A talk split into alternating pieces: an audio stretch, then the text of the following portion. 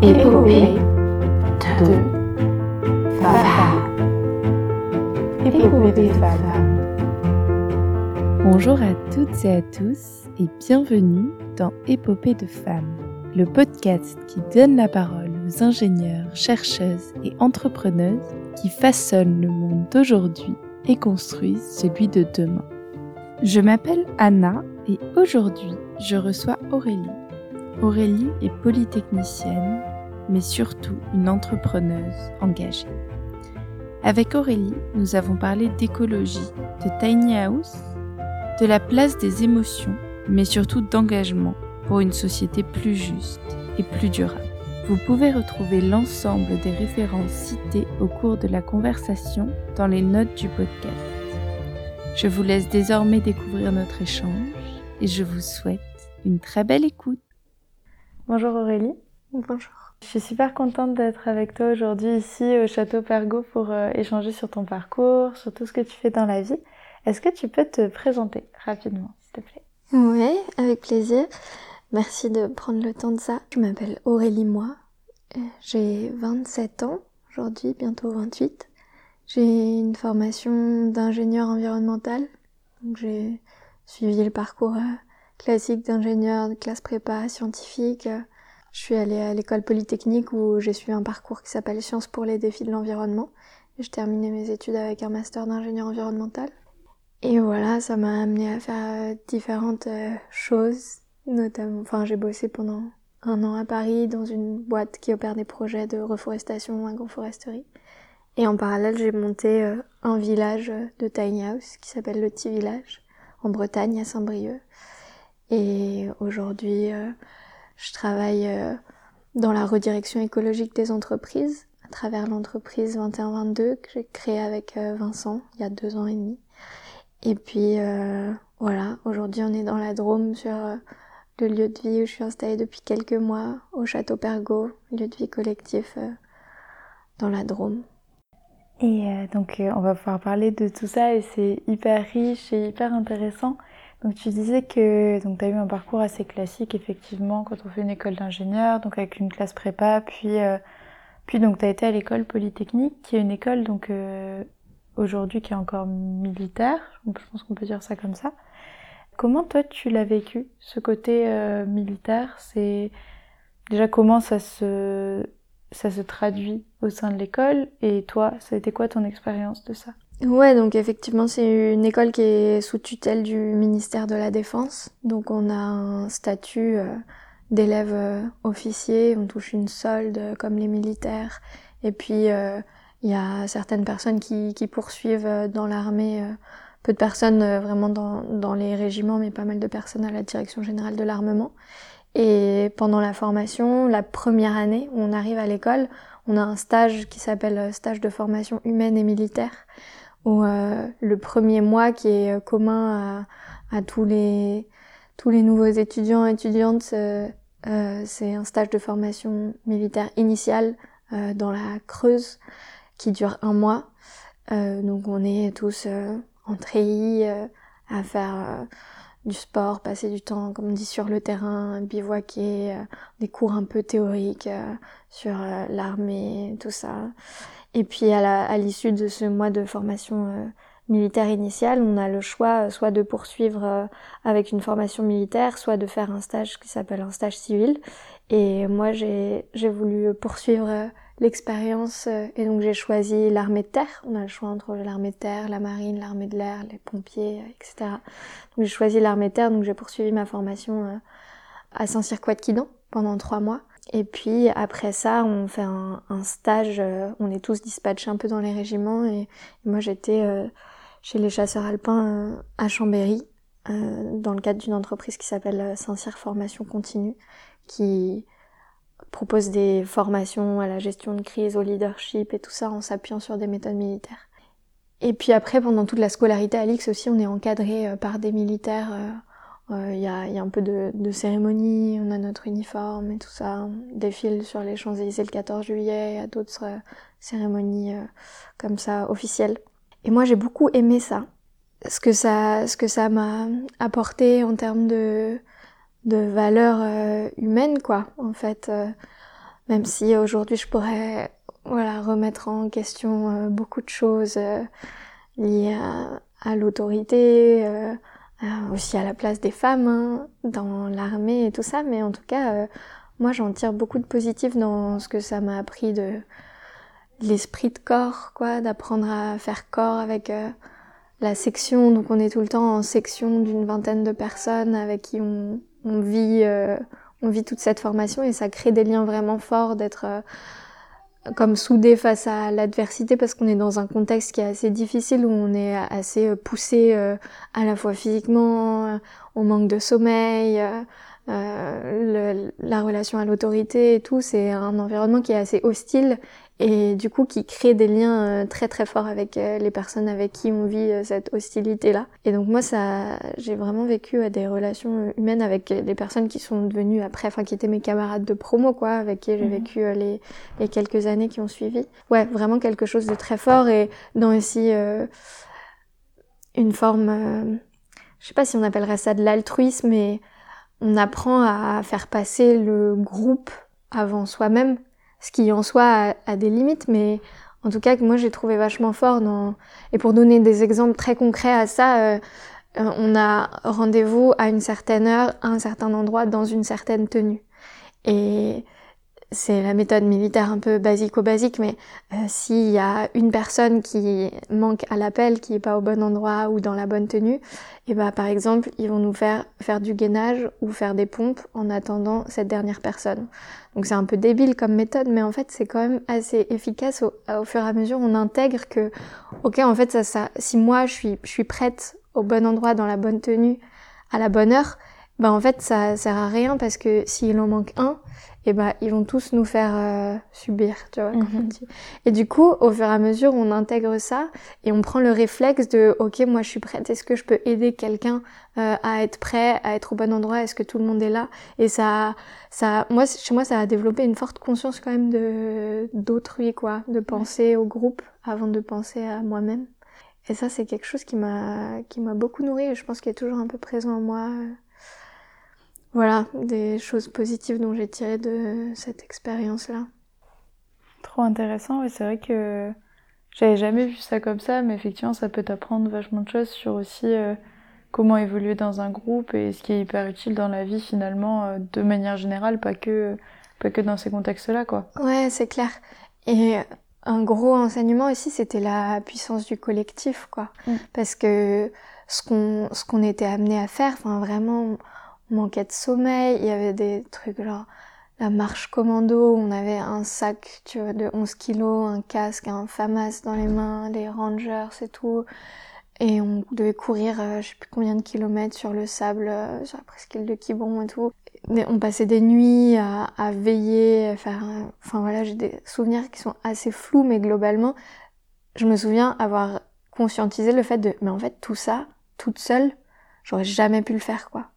Mais c'est juste que j'étais intégrée dans le groupe et un peu portée par le groupe. Et je pense que individuellement, il y a plein de personnes qui auraient été, peut-être qu'il y en a pour qui ça aurait été très difficile, mais plein de personnes qui auraient jamais été capables de faire ce qu'on a fait. Mais juste par euh, portée vraiment par le groupe, euh, on pouvait se dire, en fait, on pouvait pas se dire si je lâche là, bah, ça va pénaliser tout le groupe. Et du coup, on tient et vraiment, on dépasse nos limites euh, comme jamais, quoi. Et donc euh, en termes aussi de ouais la, puissance euh, la puissance du groupe euh, c'était aussi assez fort comme expérience. Et donc tu disais que ça avait t'avait appris plein de valeurs notamment donc sur tes relations aux autres etc. Je pense qu'avant de parler de tout ce que tu as fait professionnellement, j'aimerais bien revenir sur une note de tes valeurs, une note de tes convictions qui est tout ce qui touche à l'écologie, à l'urgence écologique actuelle. Est-ce que tu peux un peu nous dire euh, d'où ça t'est venu? Est-ce que c'était quelque chose qui est inné chez toi, que tu as toujours eu euh, en toi, ou c'est quelque chose que tu as dû cultiver et développer? Euh, Est-ce que tu peux nous dire un petit peu, parce que je pense que c'est quand même important de le savoir peut-être avant de voir le, tout le parcours que tu as fait hmm. professionnellement? Ouais, carrément. C'est pas quelque chose. Enfin, cette conscience écologique, c'est pas quelque chose qui m'a été transmise par mes parents, de par mon éducation. J'ai vécu, euh, enfin j'ai grandi euh, assez loin de ces préoccupations-là. On, prenait l'avion euh, tout le temps, on allait chercher le pain en voiture alors que c'était à 15 minutes à pied. voilà, j'avais vraiment, c'est des, exemples un peu anodins, mais, mais j'avais pas du tout cette conscience-là en grandissant. Et hum, en fait, c'est au moment de choisir ma voie quand j'étais en école, quand il a fallu choisir un parcours d'approfondissement euh, après le tronc commun, où il y avait tout un tas de parcours qui étaient proposés. Et je me rappelle de ce moment où je faisais que, que j'avais jamais regardé en fait les parcours qui étaient proposés à l'X euh, avant de devoir choisir. Je m'étais jamais inquiétée de ça, quoi. Et donc je faisais euh, défiler euh, tous les parcours qui étaient proposés, et puis je voyais des trucs euh, de, de big data, euh, d'économie, euh, de physique quantique, euh, de biologie, je sais pas quoi, des trucs très techniques, et je me disais, oh là là, mais il y a rien qui me fait envie dans tout ça. euh, Qu'est-ce que je vais faire? Enfin, vraiment, je me souviens, c'était assez fort de, mais qu'est-ce que je fais dans cette école, quoi? Vraiment, il y a, il y a rien qui me, qui me parle. Et c'était le tout dernier de la liste parce que c'était par ordre alphabétique, le parcours qui s'appelait Sciences pour les défis de l'environnement. Et là, ça a été le gros soulagement, quoi. Enfin, ah, cool, ce truc. Euh, C'était très pluridisciplinaire. Il y avait un peu de, un peu de bio, un peu de maths, un peu d'économie, un peu de physique, un peu de mécanique, mais tout en lien avec euh, les sciences de l'environnement. Et ça m'a beaucoup parlé. Et donc j'ai choisi ce parcours-là et c'est là que j'ai commencé à m'intéresser euh, un peu aux sujets environnementaux, écologiques. Donc de manière très euh, théorique au démarrage parce que dans, dans ces écoles d'ingénieurs, on n'a pas... Enfin, le- le- la formation elle est pas très pragmatique quoi. Elle est, on faisait des grosses grosses équations pour parler du climat, mais en fait à ce moment-là, j'avais pas vraiment saisi ce que ça voulait dire concrètement pour nos vies, euh, ma vie à moi et la vie du la vie de la, du reste de l'humanité. Et hum, mais en tout cas, ça voilà, ça me parlait, ça faisait sens pour moi. Je pense que j'avais quand même une une assez forte euh, sensibilité quoi, comme une forme déjà grosse empathie envers euh, le monde et, du coup ça, me- ça me parlait de m'intéresser à ces sujets-là. Et donc j'ai poursuivi euh, à, l'X, on termine toujours par une année d'approfondissement et, donc moi j'étais pas inquiétée par l'avion à ce moment-là. Je suis allée faire mon master en Australie, master d'ingénieur environnemental à Sydney où j'ai continué un peu dans cette voie-là de manière un peu plus appliquée pour le coup euh, en Australie, beaucoup plus qu'en France avec euh, on, apprenait un peu euh, voilà des outils concrètement à quoi ça peut ressembler d'être ingénieur environnemental, réaliser des analyses de cycle de vie, ce genre de trucs très pratico-pratiques.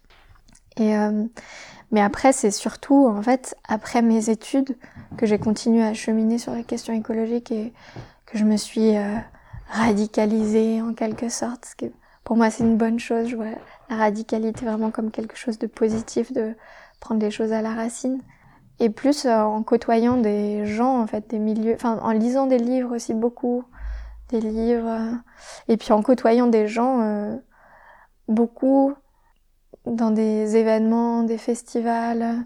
J'ai pas mal côtoyé l'association Amo Léger parce que je, je m'étais euh, investie dans ce projet avec les Tiny House. J'ai vécu euh, un week-end des possibles avec eux un événement qu'ils organisent, euh, voilà, avec un des milieux militants écolos assez engagés en fait. Après, j'ai côtoyé un peu la bascule aussi, Mhm. qui se montait en Bretagne. J'ai côtoyé un peu euh, les colibris à travers le festival Oasis. Et tout ça, de par ces événements, ces, ces rencontres, ces discussions avec les gens, ça m'a vachement fait cheminer.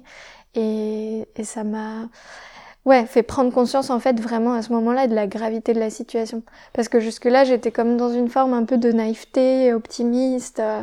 On me demandait euh, qu'est-ce que je pense euh, de l'environnement et puis je disais bah il y a des choses qui qui sont qui sont pas top mais il y a quand même plein de choses qui vont dans le bon sens. Donc j'étais relativement optimiste mais assez naïve et et, et là, cette année-là en particulier, d'avoir côtoyé toutes ces personnes-là, ça m'a vraiment fait prendre conscience de, en fait, euh, la situation, elle est vraiment, elle est vraiment grave, quoi, et ça m'a fait ressentir des émotions aussi hyper fortes. Euh, J'ai pleuré un moment, enfin, ça m'a fait pleurer ces histoires de climat. J'ai, entendu vraiment pour la première fois les questions d'effondrement que j'avais déjà entendues avant, mais c'est la première fois que je les entendais vraiment, quoi. Et, et voilà, et depuis, je continue euh, à cheminer, à chercher euh, l'alignement entre ce que je fais ce que j'ai compris de l'état du monde aujourd'hui et de ce qui, serait, pour moi un monde désirable pour l'avenir. Et donc c'est hyper, euh, c'est hyper intéressant. Et du coup, tu disais que tu avais lu, euh, lu des livres qui t'avaient un petit peu éclairé aussi sur cette voie-là. Est-ce que tu as des références peut-être à donner euh, s'il y a des gens qui nous écoutent et qui ont envie de d'avancer là-dessus aussi et peut-être de lire un petit peu sur les sujets Ouais, j'en ai lu beaucoup. Pendant un moment, j'étais comme boulimique de livres sur les sujets écologiques. Je changeais pas du tout de registre. J'ai beaucoup aimé euh, le livre de Cyril Dion, il s'appelle Petit euh, manifeste de résistance contemporaine, je crois. Ok. Euh, j'ai lu aussi Pablo Servigne, Comment tout peut s'effondrer. Et un des livres qui m'a le plus marqué en lien avec la place des émotions un peu dans le militantisme, l'engagement et que je recommande presque systématiquement, c'est le livre de Johanna Macy qui s'appelle L'espérance en mouvement, mhm.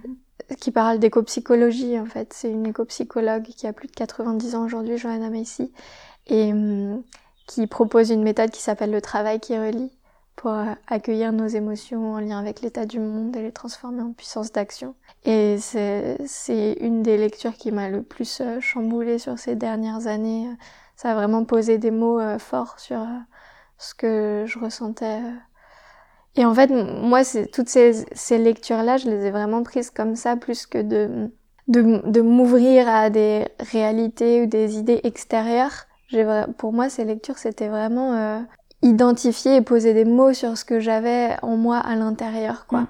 Et de, à travers euh, ce que d'autres avaient écrit, de réaliser en fait ce qui était présent en moi. Il y avait aussi le manuel de transition de Rob Hopkins qui, qui m'a vachement parlé aussi. Voilà.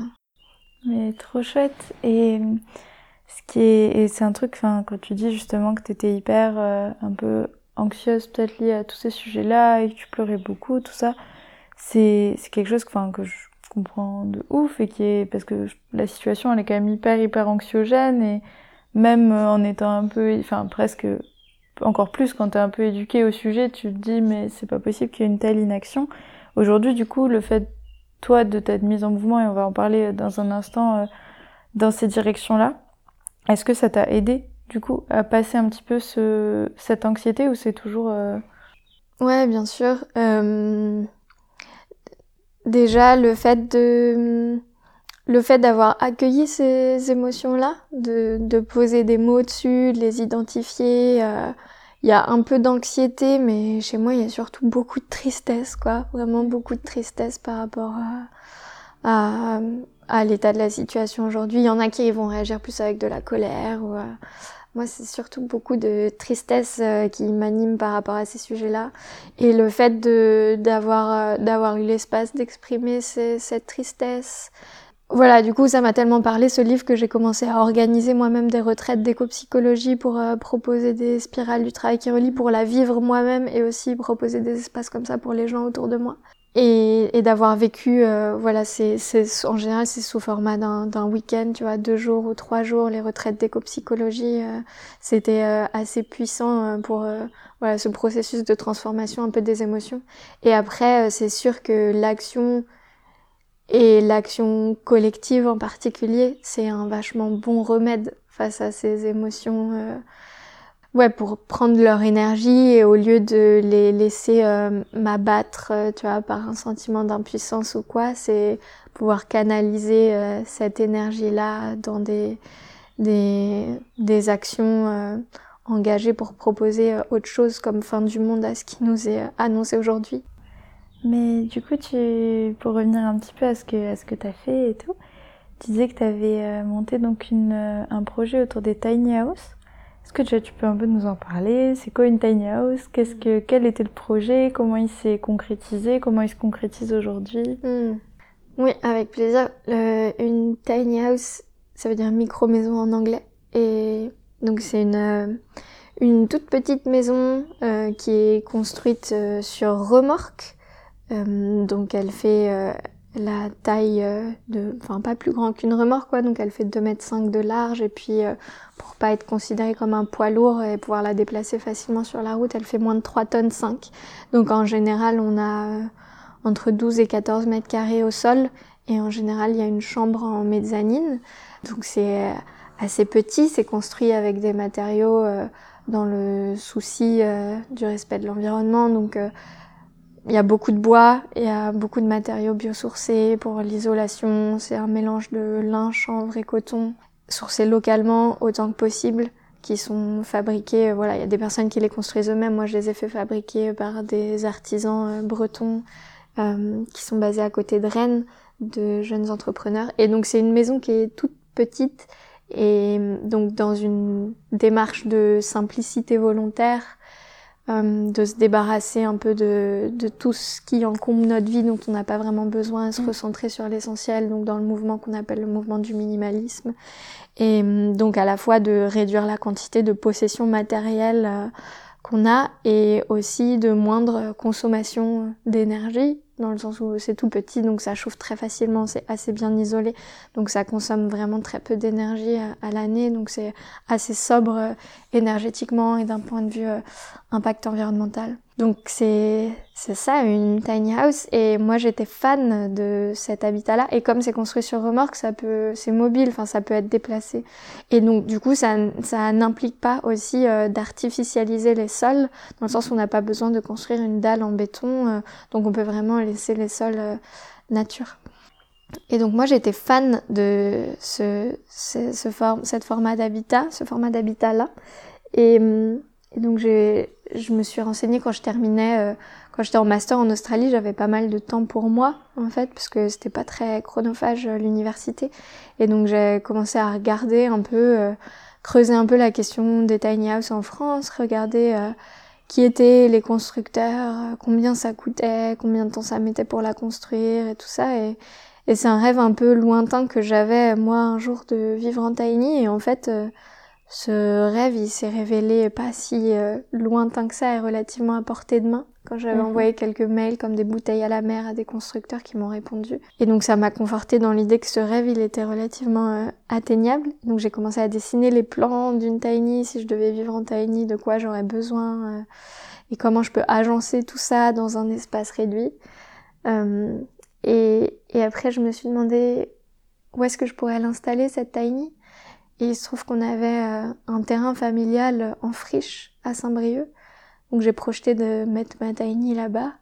Et en fait, euh, il se trouve que le terrain, il est grand et que la tiny, c'est tout petit.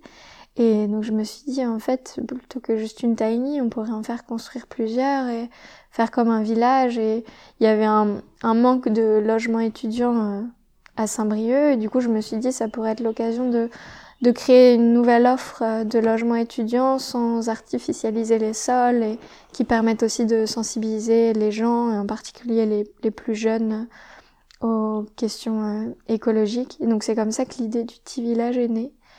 Et donc euh, on a inauguré en septembre 2019 avec 5 tiny qui étaient principalement occupés par des étudiants. Et aujourd'hui il y a 19 tiny et il y en a pas mal qui sont occupés par des étudiants.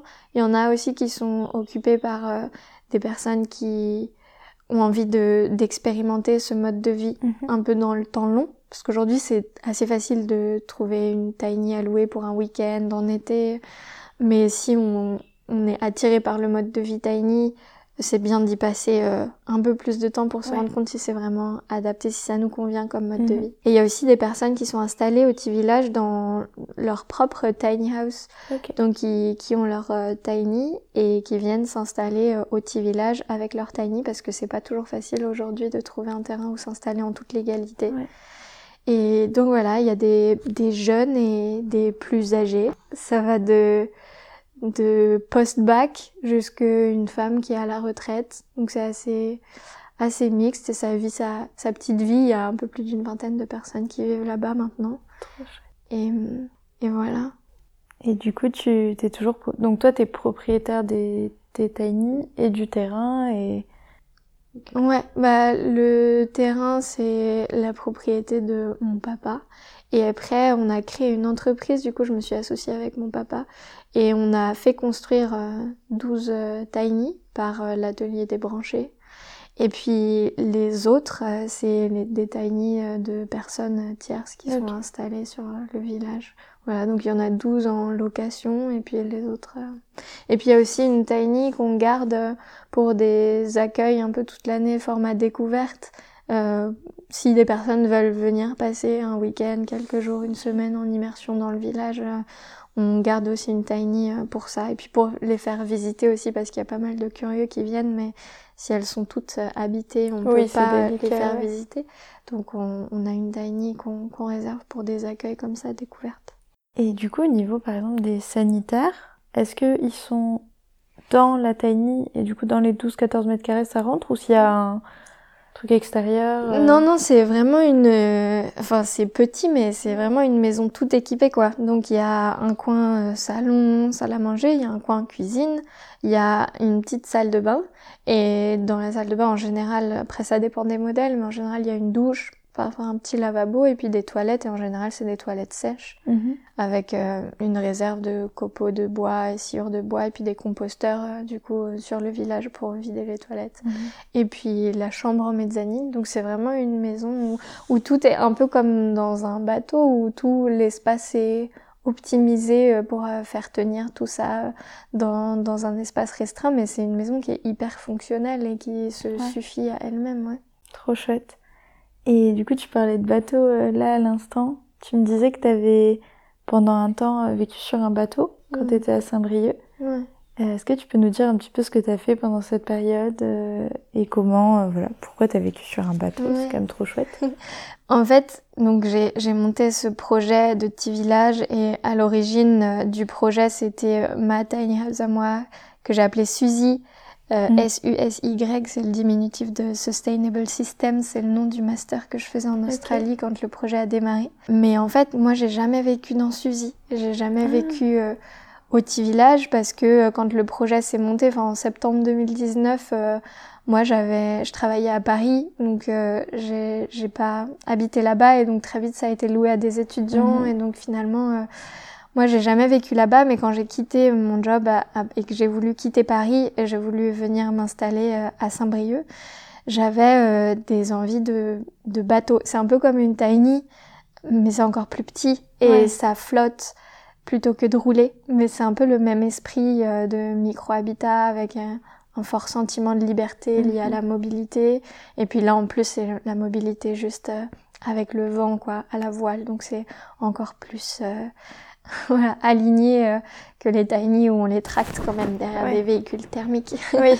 mais mais il y a quand même pas mal de similitudes et, et moi à ce moment-là j'avais une forte euh, envie de ralentissement, de déconnexion et aussi j'ai décidé d'arrêter de prendre l'avion et euh, renoncer à l'avion c'est renoncer à, à pas mal de voyages Mm. mais du coup je me suis dit euh, pour pallier à ça en fait euh, si si je sais naviguer et ben ça me permet de de garder euh, l'option voyage euh, ouverte sans clair. être dépendante de l'avion. Et donc c'est un peu tout ça en même temps assez soudainement qui m'a voilà cette idée qui est arrivée en moi de en fait j'ai envie de vivre sur un voilier et, et donc j'ai j'ai acheté ce petit bateau qui fait 7 mètres de long que j'ai renommé Polochon euh, qui était juste euh, à ma taille. Moi, je suis pas très grande, je fais 1m59. Je tenais debout dans le bateau, mais, Ouais. mais la majorité des personnes ne tiennent pas debout à l'intérieur du bateau. Elle était juste parfait pour moi. Et donc, je l'ai amarré au port de Saint-Brieuc. J'étais à 10 minutes euh, en vélo du petit village, donc je pouvais assez facilement aller là-bas. C'était une année où on était en- encore pas mal en train de rôder le projet, donc il y avait pas mal besoin d'être euh, présente pour euh, terminer de monter tout ça. Euh, et, et voilà, j'ai- vécu très heureuse sur ce bateau. Je me suis fait pas mal la main à la navigation avec. Et, euh, et puis cette année-là, c'était aussi euh, euh, six mois avant les élections municipales que je me suis installée à Mhm. Saint-Brieuc sur ce bateau. Et j'avais pris conscience peu de temps avant de... Je m'étais jamais intéressée à la politique avant, vraiment. c'était pas du tout quelque chose qui, qui m'avait attiré. Mais là, peu de temps avant, notamment au contact de la bascule, je dirais, j'avais pas mal pris conscience de la puissance de la politique locale en termes de levier pour actionner la Mhm. transition écologique dans les territoires. Et je venais de débarquer dans cette ville de taille moyenne où j'avais un peu une, une sorte, une renommée en quelque sorte de par le petit village qui avait une forte couverture médiatique. Et j'avais des compétences concrètes à apporter d'ingénieur environnemental. Je me suis dit, bon, il y a peut-être quelque chose à faire. euh, les six prochains mois, de mand- les six prochaines années de mandat vont quand même être assez déterminantes euh, dans la, Mhm. les questions notamment climatiques. Et donc, je suis allée toquer à quelques portes et je me suis retrouvée embarquée dans l'aventure euh, des élections municipales. Je me suis retrouvée euh, quatrième sur une liste de larges euh, rassemblements, donc sans étiquette politique, parce que je voulais pas être étiquetée. Et, euh, et donc, j'ai j'ai réfléchi voilà, à monter un, un projet en particulier. forcément, je, je travaille sur les questions de sobriété de résilience de la ville. Et puis on est passé au deuxième tour et on n'a pas été élu au deuxième tour. Et du coup, je me suis retrouvée élue de la minorité. Ouais. Et donc, euh, j'ai découvert de l'intérieur comment ça fonctionnait, la politique locale. Et, hum, et j'en suis revenue. j'ai fait ça pendant deux ans et puis, et puis, en fait, humainement, c'était pas très épanouissant pour moi comme Ouais. monde. Euh, j'ai un fort besoin de transparence, d'authenticité. Et j'avais du mal à retrouver ça chez les personnes que je côtoyais dans ce cadre-là. Et, euh, et puis je suis aussi tombée amoureuse d'un garçon qui est pas tombé amoureux de la Bretagne. et donc on est partis en vadrouille tous les deux et j'ai rendu mon, mon écharpe d'élu euh, après deux ans. Ok. Et euh, donc du coup, après, euh, après avoir fait tout ça, t'as, donc t'es parti en vadrouille et t'as aussi, je sais pas dans quelle temporalité, mais monté une autre entreprise qui s'appelle 2122. Ouais, Et est-ce que tu peux nous en parler un petit peu ouais. Qu'est-ce que tu fais dans cette entreprise? Ouais, tout ça c'était euh, c'était peu de temps après, c'était un peu synchronisé tout ça. euh, donc j'ai quitté cette entreprise parisienne qui plante des arbres je me suis dit planter des arbres euh, c'est bien, il faut le faire de toute façon euh, pour intensifier les puits de carbone naturels, recréer des habitats pour la biodiversité, participer à réguler le cycle de l'eau, enrichir les sols, voilà Mm. pour toutes ces raisons-là. Mais euh, si en parallèle on n'a pas une inversion rapide et drastique des émissions, bah, en fait on pourra recouvrir toute la planète d'arbres. En fait, ça sera jamais à la hauteur. Et, hum, et pour moi, le vrai sujet, en fait, ce que je conscientisais à ce moment-là, ce qui me paraissait être le, le sujet clé, c'est les modèles d'affaires des entreprises, les modèles économiques, qui sont euh, foncièrement euh, incompatibles aujourd'hui avec les trajectoires de transition qui sont euh, préconisées euh, par la communauté scientifique. Et donc, à partir de toutes ces réflexions-là, j'ai quitté la boîte et peu de temps après, il y a hum, Vincent Rabaron, qui était directeur délégué, qui a quitté la boîte aussi. Et on s'est retrouvés autour de ces réflexions-là, tous les deux, avec euh, l'envie de s'attaquer voilà, à la compatibilité des modèles économiques des entreprises avec les limites planétaires. Et c'est comme ça qu'on a créé 2122, qu'on a appelé Agence de redirection écologique, parce qu'il y avait un groupe de chercheurs euh, du laboratoire Origins Media Lab qui commençait à théoriser un peu euh, la redirection écologique et ça nous a beaucoup parlé comme démarche. Et donc on a créé cette entreprise euh, et donc on, fait ça depuis, depuis deux ans et demi avec Vincent et avec d'autres personnes qui nous ont rejointes. Trop chouette. Et du coup, vous accompagnez des entreprises dans la dans des réflexions autour de leur modèle économique et dans la sensibilisation aussi autour de euh, toute cette euh, euh, redirection du coup écologique qui a, Ouais. qui a mené. En fait, euh, pour, pour pratiquer la redirection écologique, nous on identifie un peu trois phases. La première phase, c'est la phase d'éveil. Et ça, c'est un prérequis pour toutes les entreprises avec lesquelles on travaille, de s'assurer que nos interlocuteurs, interlocutrices dans les entreprises ont un niveau minimum de compréhension des enjeux globaux et des trajectoires de transition. Parce qu'on a l'impression de savoir, on en entend tout le temps parler, euh, de ces sujets de climat, de biodiversité. C'est présent de plus en plus dans les médias et tout, mais mais en fait, euh, on se rend compte que ça vaut vraiment le coup de repasser un coup euh, là-dessus, de s'assurer que voilà, cette compréhension de base, elle est acquise par tout le monde, et aussi la hauteur de la marche, de se rendre compte que par exemple le scénario 1,5 degré préconisé par le GIEC, ça veut dire euh, diviser par 5 ou 6 nos émissions en moins de 30 ans. Et du coup, on, on montre vraiment, enfin, on force les gens avec lesquels on travaille à regarder ces courbes droit dans les yeux pour se rendre compte qu'en fait, euh, les ajustements à la marge, ça suffira pas, quoi.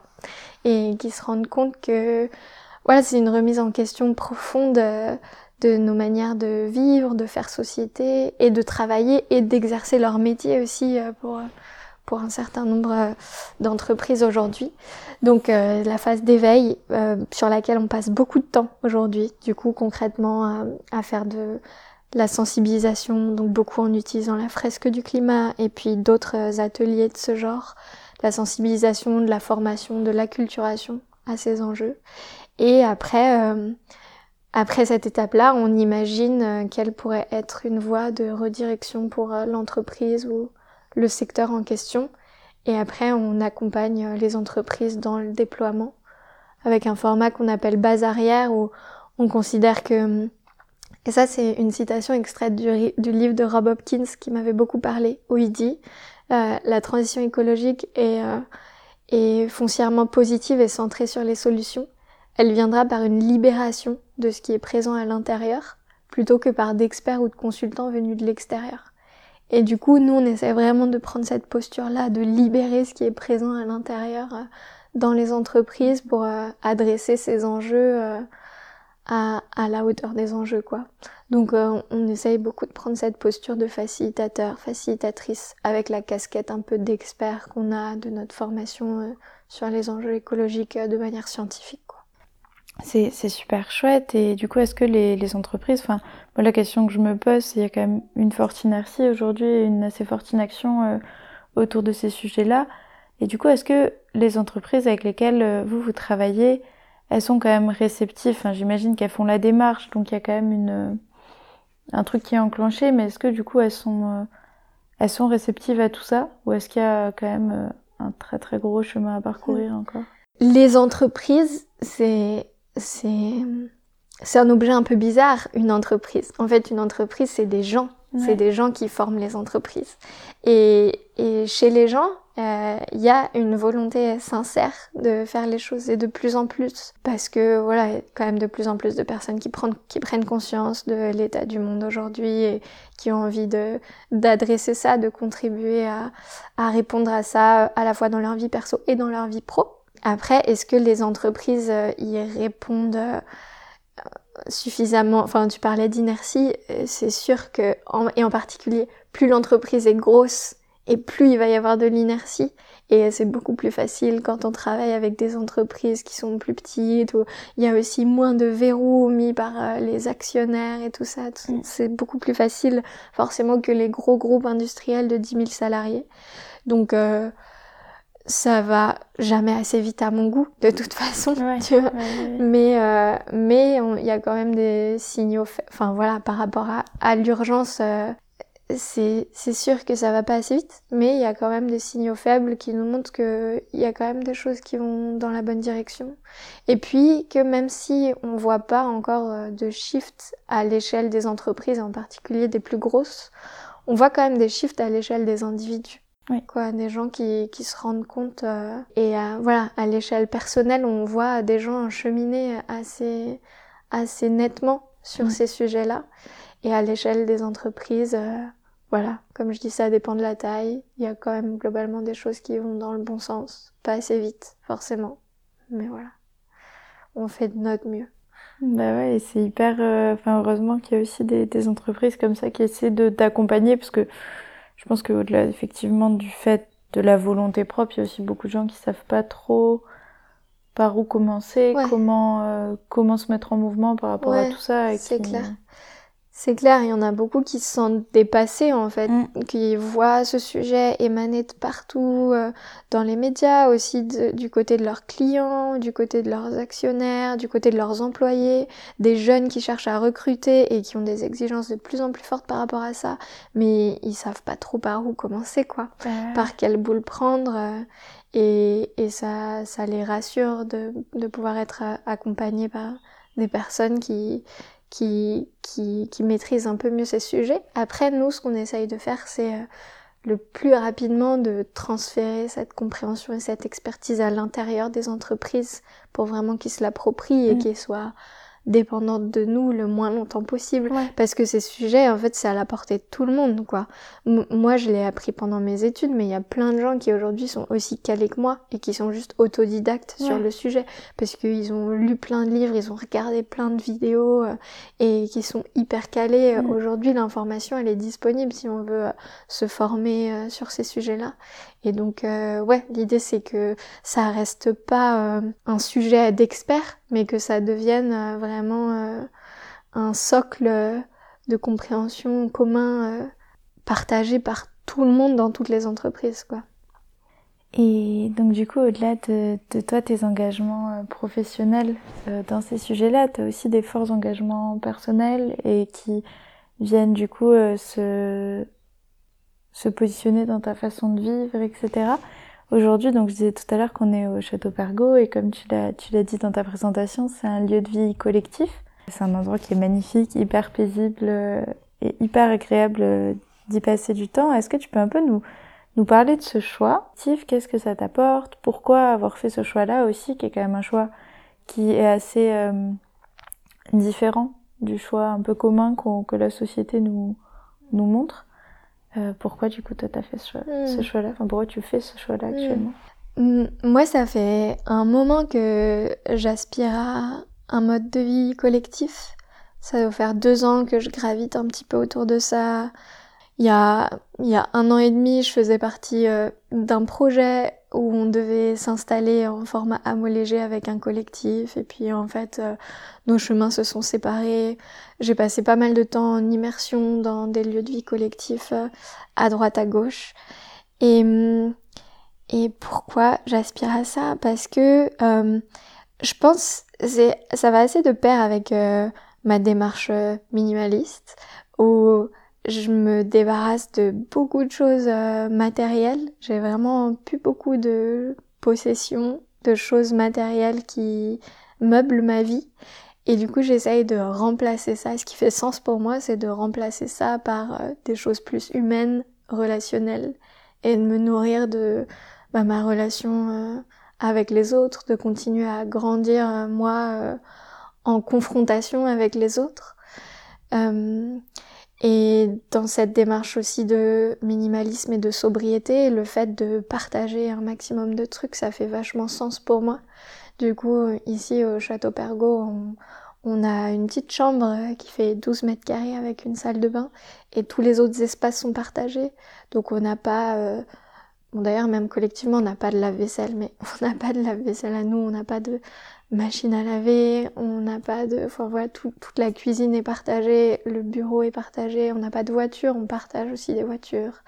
Et hum, donc ça dans une démarche de hum, sobriété matérielle, ça fait vachement sens pour moi. Et aussi de... hum, de résilience, enfin de lien humain par euh, l'entraide, le collectif, euh, c'est assez chouette. Les... Et puis les projets qu'on peut porter aussi collectivement. Là, du coup, il y a un grand potager euh, que je serais jamais capable d'assumer toute seule, mais juste euh, là, avec euh, la puissance du collectif, de pouvoir euh, apporter mon énergie à des projets qui sont déjà en marche et de se rendre compte de ce qu'on est capable de faire. Voilà, le château Pergo, c'est 1500 mètres carrés de surface habitable. Et c'est 4000, euh, c'est 4 hectares de terrain, donc c'est quand même assez lourd à, à porter. Mais collectivement, en fait, c'est c'est possible, quoi. Et puis ça me fait grandir aussi de me confronter aux autres en permanence, de me rendre compte que on peut avoir des avis différents sur plein de choses, mais qu'il faut qu'on prenne des décisions ensemble. Et du coup, de comment cultiver cette ouverture dans nos manières de communiquer les uns avec les Mm. autres aussi. Tout ça, ça me fait, euh, ça me fait beaucoup grandir. Et ouais, parce que malgré tout, ça demande beaucoup, beaucoup d'organisation aussi. Euh, à côté de ça, parce que du coup, même, je l'ai vu hier, mais pour les repas, euh, comme euh, quand même vous cuisinez euh, midi et soir pour, euh, en fonction de qui est présent, mais entre, on va dire, 20 et 30 personnes, Mm. c'est quand même des trucs qui sont pas négligeables et ça demande aussi de, bah, des compétences qui sont pas, que tout le monde n'a pas, quoi, de cuisiner pour 30 personnes. Et puis, ce que je trouve hyper chouette, c'est effectivement l'échange, de pouvoir cuisiner avec d'autres gens qui ont pas forcément la même culture que toi, qui ont pas toujours évolué dans les mêmes milieux que toi, c'est Mm. trop chouette, quoi. Ouais. Bah, hier, c'était dîner iranien parce que là-bas qui vit ici, il est iranien. Ouais, c'est sûr, on apprend euh, énormément les uns des autres, que ce soit à la cuisine, que ce soit quand on est amené à bricoler des trucs ensemble ou quand on est amené à jardiner, on s'apprend énormément de choses euh, les uns les autres. Et c'est de l'organisation et c'est pas mal de travail et d'énergie ouais, de prendre euh, soin du collectif. Ouais, on, effectivement, on cuisine pour 20 ou 30 personnes, mais on fait ça que une ou deux fois dans la semaine. Donc c'est c'est une autre manière de faire quoi. On va cuisiner un ou deux repas dans la semaine, mais par contre dans des quantités beaucoup plus importantes que ce qu'on a l'habitude de faire quand on vit seul ou à deux en famille. Et puis il y a aussi pas mal d'énergie euh, à, à investir dans la gouvernance partagée quoi. Le- on fait des, des réunions habitants toutes les semaines qui durent deux heures on discute de tous les sujets opérationnels et s'il y a des décisions à prendre aussi euh, collectivement. Et ça, ça peut prendre du temps, en particulier quand euh, il y a des sujets qui... Même si voilà, on est réunis ici avec la même envie de vivre ensemble et beaucoup de valeurs partagées, mais il y a quand même des points de vue divergents euh, régulièrement sur plein de sujets. Mhm. Et du coup, ça prend du temps de prendre des décisions ensemble sur des trucs qui peuvent être source de divergence. Et puis, ouais, prendre le temps euh, aussi euh, de cultiver la qualité de nos relations euh, dès qu'il y a des sources potentielles de tension ou d'inconfort. Bah, c'est aussi un travail de pas juste laisser ça sous le tapis Mm. au risque que ça explose plus tard, plus fort, mais du coup de de prendre le temps de, de gérer cet inconfort-là avant que ça devienne des vrais conflits. Euh, donc c'est voilà, ça apporte, moi ça m'apporte beaucoup de choses, la vie en collectif, humainement et tout, tout ce que j'ai, ce dont j'ai parlé avant. Et en même temps, c'est au regard, enfin en face de ça, c'est aussi un vrai investissement Ouais, en temps, en énergie, un engagement. Mm. Euh, mais moi, je suis prête à cet engagement-là au regard de ce que ça m'apporte. ouais, c'est, ça t'apporte plus que ça te coûte finalement Ouais. euh, de vivre dans ces conditions-là. Et hum, pour revenir un tout petit peu à un truc que j'aurais dû évoquer plus tôt, mais j'ai, je me suis laissée euh, prendre la discussion. Euh, en tant que femme, comment tu vis ça, cette position-là? Est-ce qu'il y a, est-ce que ça change quelque chose d'intervenir sur ces questions-là en tant que femme dans les entreprises? Est-ce que c'est finalement tu le ressens pas forcément? Euh, Qu'est-ce qui, qu'est-ce que ça représente pour toi? Pour moi, il y a un sujet euh, assez fort autour de la place des émotions, qui est un trait de caractère qui, en général, est plus associé à la féminité qu'à la Mhm. masculinité. Et moi, c'est quelque chose qui est hyper important pour moi de vivre avec mes émotions aussi dans ma vie professionnelle et pas que dans ma vie personnelle. Et c'est pour ça aussi que j'ai créé moi-même mon environnement de travail en choisissant ce que j'ai envie de faire, avec qui j'ai envie de faire et comment j'ai envie de faire pour justement euh, qui est la place pour ça. Et donc dans notre manière de fonctionner au quotidien avec Vincent et avec les autres, on est hyper à l'écoute de euh, en fait comment je me sens et dans cette mission avec ce client, est-ce que je me sens bien, est-ce que je me sens alignée ou est-ce qu'il n'y a pas des trucs qui- quand même qui me mettent un peu mal à Mm. l'aise, des dissonances et tout, et on essaye d'être hyper euh, à l'écoute de ça. Euh, et aussi dans notre manière de, de fonctionner sur euh, les questions liées à l'argent aussi, où on fait une grande place aux émotions de quand on a réalisé une mission pour un client et que c'est le moment de se partager les revenus, bah on fait une proposition et après on est à l'écoute, est-ce que je suis en, en paix avec euh, ça ou est-ce qu'en fait je suis un peu sous tension et et, et voilà, on est super à l'écoute de ça et ça nous guide beaucoup. Et ça, c'est hyper important pour moi. Et, et du coup, je pense que j'ai tendance à, à, choisir aussi euh, des partenaires de travail, euh, même masculins, mais qui ont cette euh, forte ouverture émotionnelle Ouais. aussi. Et après, dans ce rapport aux émotions aussi, quand j'interviens devant des clients, que j'anime un atelier sur les sujets de l'urgence écologique, j'interviens beaucoup dans des milieux très masculins parce que souvent on s'adresse aux comités de direction qui voilà, aujourd'hui sont très masculins et en particulier dans des boîtes plutôt industrielles où c'est encore plus masculin. Donc ça, ça m'est déjà arrivé d'être euh, dans une salle où je suis la formatrice et je suis la seule femme, mais il y a que des hommes d'une cinquantaine d'années en costard en face de moi. Et moi, ce que un truc qui m'amuse un peu et que je crois observer, c'est qu'en général, j'arrive, je fais aucun effort vestimentaire. Euh, j'ai une salopette que j'adore, que je porte souvent, et du coup, ça m'arrive d'arriver en salopette et en sandales face à ces personnes en costard. Et et j'observe, ou en tout cas j'interprète quand même souvent une forme de jugement un peu dans leurs yeux de mais c'est elle la formatrice aujourd'hui. en plus, euh, je sais pas si les auditeurs, auditrices verront une photo de moi, mais j'ai un, un visage très juvénile. J'ai l'air très jeune. Euh, et du coup, je, ouais, j'interprète un peu ces jugements de c'est elle la formatrice aujourd'hui. Et ça, ça m'amuse beaucoup. Et et en général, quand on commence l'atelier, assez vite, ils réalisent que je maîtrise mes sujets. Et, et du coup, euh, je pense que je finis par inspirer une forme de respect quand même, mais qui n'était pas forcément euh, gagné euh, d'emblée de par des préjugés un peu physiques euh, Mhm. qu'on pourrait avoir. Et puis, et puis je, je joue aussi beaucoup euh, avec ces émotions à, à, à sortir. J'aime bien en fait sortir les personnes de leur zone de confort et verbaliser clairement que les émotions c'est pas quelque chose qui est courant dans les entreprises et et mais que pour moi c'est important de faire de la place pour ça quand on parle des sujets écologiques Mhm. parce que les émotions ça peut être un vrai moteur et et quand on accueille nos émotions, c'est là aussi où on se rend compte en profondeur qu'il y a quelque chose qui tourne pas rond et que ça Mhm. peut nous donner envie de nous engager. Et donc j'aime bien aussi euh, peut-être euh, jouer avec euh, ce- cette euh, cette sensibilité, cette euh, émotionnalité, je sais pas si ça existe ce Mhm. mot dans les Je sais pas, entreprises mais ouais.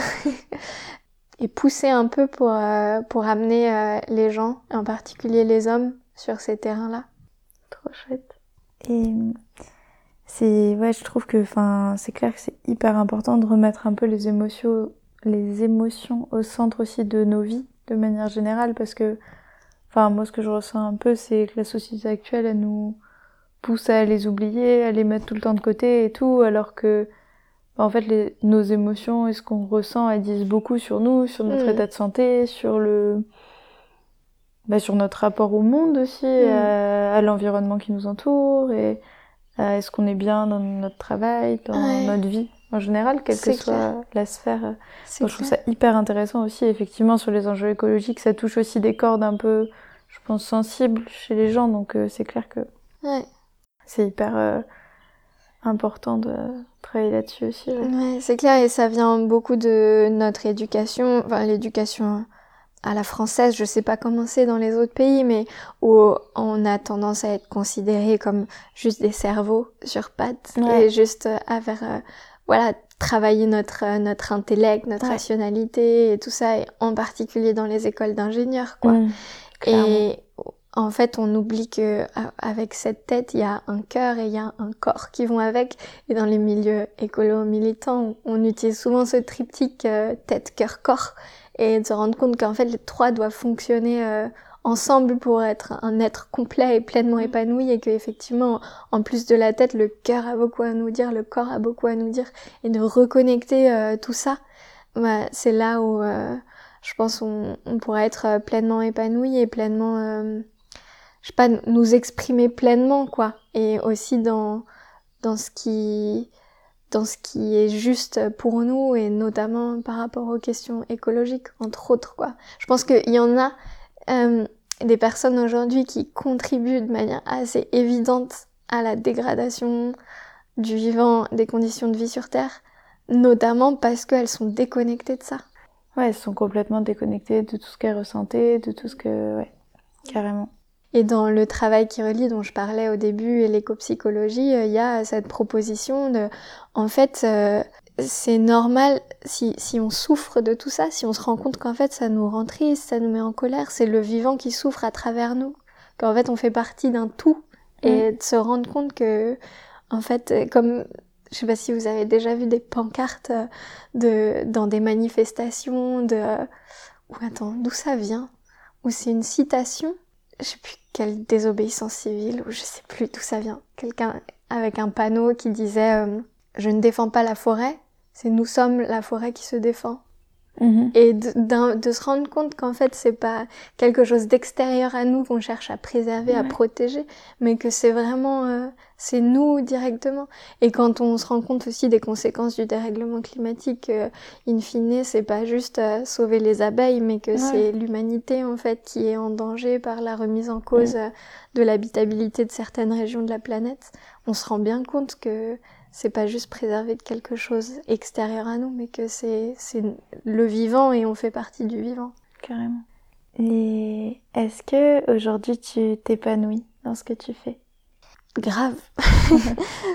Grave. À la fois professionnellement dans ce que j'ai déjà dit, mais les personnes avec qui je travaille, ce que je cherche à faire professionnellement aussi, pour moi, ça sonne super juste dans le, le mode de, de travail, enfin le fait d'être- indépendante, euh, de pouvoir travailler euh, à mon rythme, d'être à l'écoute euh, voilà, de, de, de mes rythmes, de pouvoir euh, avoir euh, de la place aussi, enfin, en termes d'équilibre vie pro et vie perso, je suis vraiment, je suis régalée, quoi, de, de pouvoir faire à la fois quelque chose qui me, qui me parle professionnellement et en même temps d'avoir du temps pour euh, rechercher un mode de vie aussi qui me convient. Donc ici, on, est au château Pergo depuis quelques mois, mais avant d'avoir pu explorer la vie sur le bateau, la vie en camion aménagé pendant quelques mois, la vie un peu nomade à droite à gauche, de pouvoir en même temps euh, explorer tout ça euh, et puis euh, continuer euh, à grandir euh, personnellement dans mes relations aux autres, que ce soit au travail ou dans ma vie perso, c'est super épanouissant pour moi. Et s'il y avait un conseil que tu pourrais donner aux auditeurs ou aux auditrices qui aimeraient peut-être suivre un peu un, un parcours comme le tien ou en tout cas s'orienter vers ce type de, de métier et de façon de vivre, qu'est-ce que tu pourrais leur recommander? Moi, je recommanderais, je sais pas si ça concerne beaucoup de personnes qui nous écoutent, mais de pas avoir peur du trou dans le CV, de de pas euh, ouais pas pas avoir peur de en fait à quoi mon CV va ressembler si je fais tel ou tel choix et de pas avoir peur aussi de de s'ouvrir à l'inconnu. Euh, Mhm. Dans, avec le risque de, voilà, c'est possible qu'on soit pas épanoui dans un job quelque part aujourd'hui, mais que on soit pas prêt, prêt à lâcher euh, parce qu'on sait pas ce qu'il va y avoir derrière. Enfin, après, j'entends bien la, la nécessité de prendre soin aussi d'une forme de sécurité, Mhm. notamment financière et tout Oui. ça, mais il peut y avoir euh, la peur de je sais pas ce que je voudrais faire. Et en fait, si on laisse de la place, si on, on laisse du vide, et ben très vite le vide il se remplit et avec des choses qui sont chouettes quoi. Donc vraiment, je pense euh, provoquer une, enfin ou, cultiver une certaine forme d'ouverture à ce qui pourrait arriver euh, de, de de cohérent, d'enthousiasmant, d'épanouissant comme projet à la fois pro, à la fois perso. Et puis aussi, enfin, une recommandation assez fondamentale pour moi, c'est de rester à l'écoute euh, de vos émotions qui ont beaucoup, beaucoup de choses euh, à vous dire.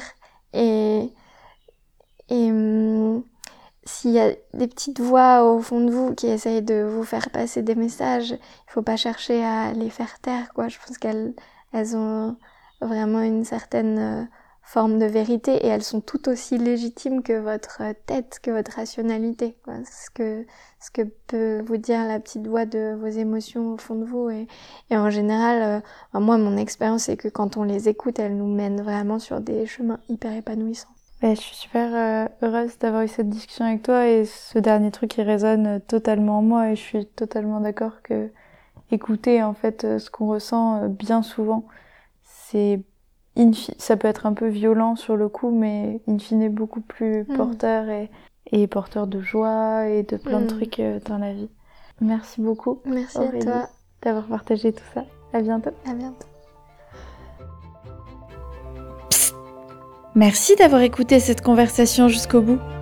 Si elle t'a plu et intéressé, abonne-toi pour ne louper aucun des prochains épisodes. Tu peux aussi laisser 5 étoiles et un commentaire si la plateforme d'écoute que tu utilises le permet. Cela m'aide beaucoup. N'hésite pas à me retrouver sur Instagram, at épopée-2-femme, ou sur LinkedIn, sous mon vrai nom, Anna Ramos, pour ne louper aucun des prochains épisodes. Tu pourras aussi laisser un commentaire si un épisode t'a particulièrement marqué. Il ne me reste qu'à vous dire à bientôt dans Épopée de femmes.